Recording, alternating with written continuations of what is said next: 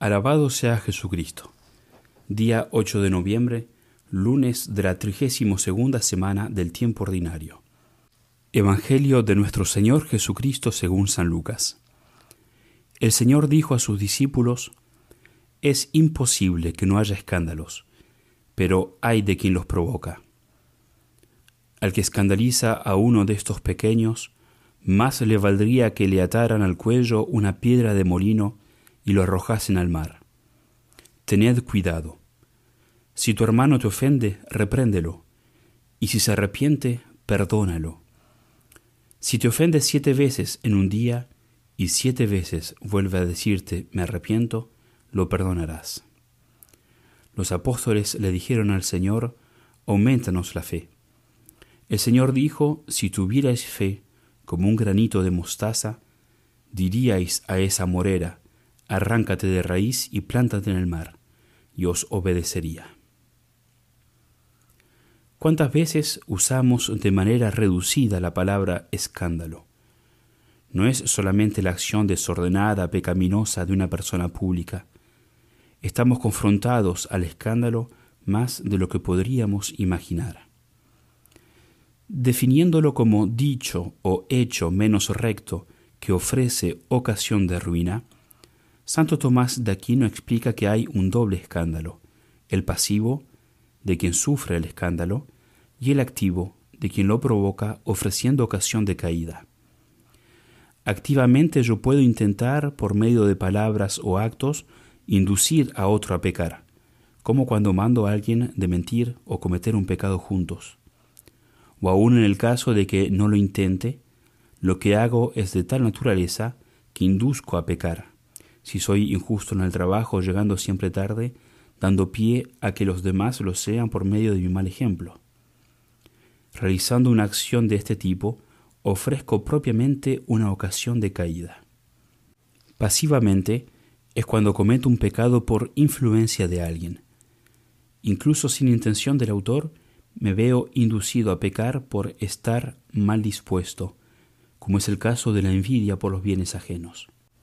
En el Evangelio de hoy podemos ver este doble aspecto del escándalo y cómo tenemos que actuar. El Señor empieza recordándonos que es imposible que no haya escándalos, pero hay de quien los provoca.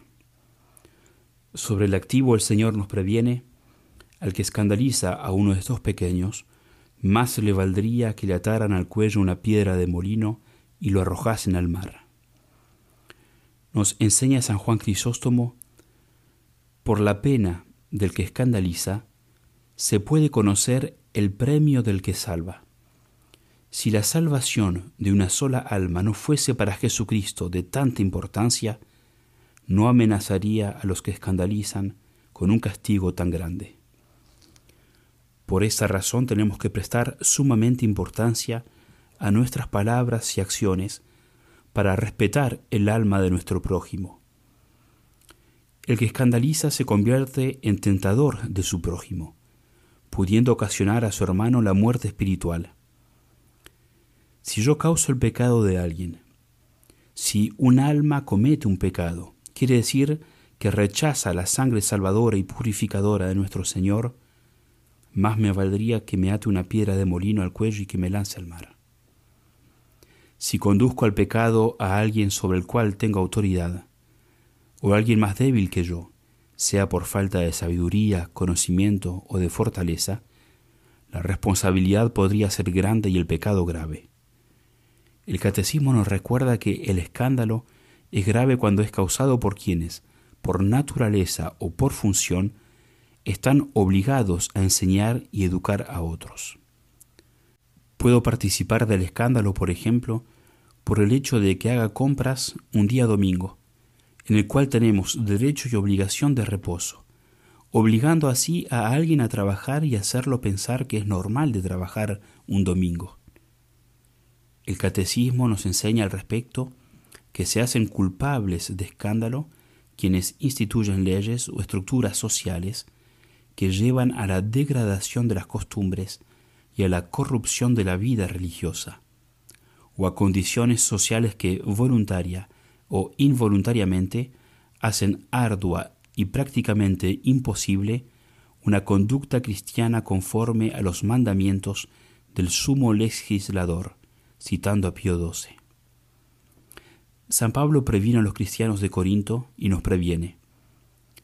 Así por tu conocimiento se pierde el inseguro, un hermano por quien Cristo murió.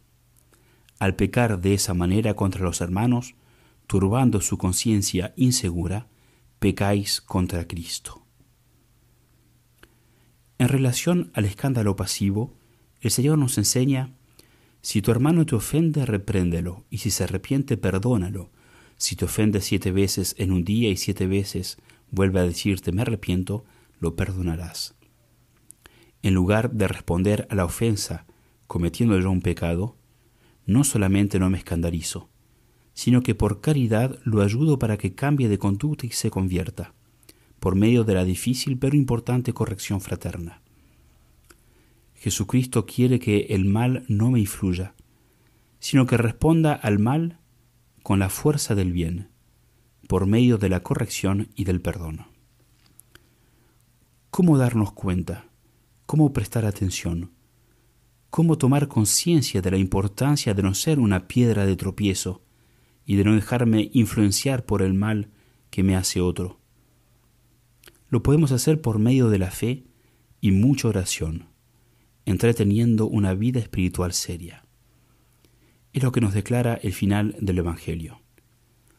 Encontramos en San Juan Crisóstomo la explicación a las palabras del Señor, si tuvierais fe como un granito de mostaza, diríais a esa morera, arráncate de raíz y plántate en el mar, y os obedecería. El santo dice, puede compararse a la morera con el diablo porque así como los gusanos se alimentan con las hojas de la morera, así el diablo, por los pensamientos que suscita en nosotros, alimenta nuestro eterno gusano. Pero la fe puede arrancar esta morera de nuestras almas y sepultarla en el abismo. Tengo que estar atento delante del mal, del pecado, sea influenciándolo, sea dejándome influenciar por él y por medio de la oración y los sacramentos, evitar la trampa maligna y no dejarme arrastrar por la acción diabólica. Que la Virgen María nos ayude a arraigarnos en su Hijo, para no inducir las almas al pecado y para no dejarnos caer por los que nos hacen mal. Ave María Purísima, sin pecado concebida.